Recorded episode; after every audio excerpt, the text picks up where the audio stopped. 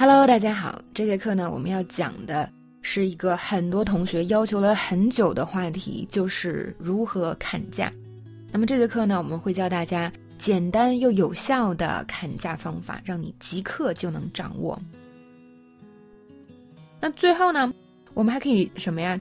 其实我觉得很多同学都知道这个，就是假装离开。你不给我，我走还不行吗？Fine, I'll go look around then.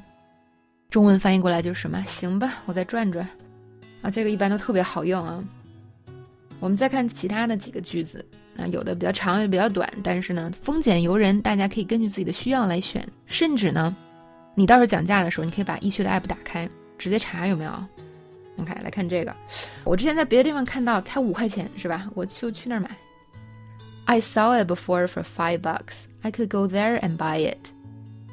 这个比较具体。你说我看见过便宜的，其实这个杀伤力还蛮大的哈。我的经验就是，你这么一说，很多人至少还会跟你再说两句。还有呢，就是说，哎，行了吧，谢谢，我再看看吧，我等会儿再回来吧。Thanks anyway, I'll check back later。或者，行吧，谢谢了，下次吧。Yeah, thanks anyway, maybe another time。最后一个，哎，我再逛逛吧，也许能在别的地方找到便宜的呢，谢谢。I'll go look around more. I might be able to find a better offer somewhere else. Thanks anyway. 那么最后一条呢，就是坚持就是胜利。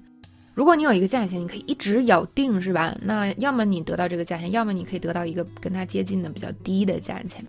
但如果你中途松口了，哎，这就破功了。所以最后我们看，我们就坚持两个十美元，不然就算了。Two for ten dollars or no deal。或者你还可以说。十美元，一块钱也不能再多了。Ten dollars, not a dollar more。那么讲价呢，绝对是一个心理战术，是吧？你要看对方的底线在哪里。就是你看看你在不断的跟他讲的过程中，他是就特别坚决呀，还是说，哎，就是他总是就是说啊，好吧，就是答应你一点，答应你一点，或者是至少是没有特别拒绝你这种，这个特别重要。我还有一个私人的讲价的心得，就是。虽然很多时候我们是可以讲下来的，是吧？比如小摊小贩那里，但是你态度要好一点，这样的话店主也愿意去给你讲价。我记得有一次讲价，我就特别的坚决，因为我就知道这个我是一定可以用低价买下来的。但是由于我太坚决，态度太生硬了，然后那个店主就看着我就觉得，嗯，你以为你是在这儿买车买房子啊？给我砍这么多，然后他就没有给我降价。但是同样的价格呢，我在旁边的小摊，呃，用相对比较好的态度，然后就很容易的就买到了。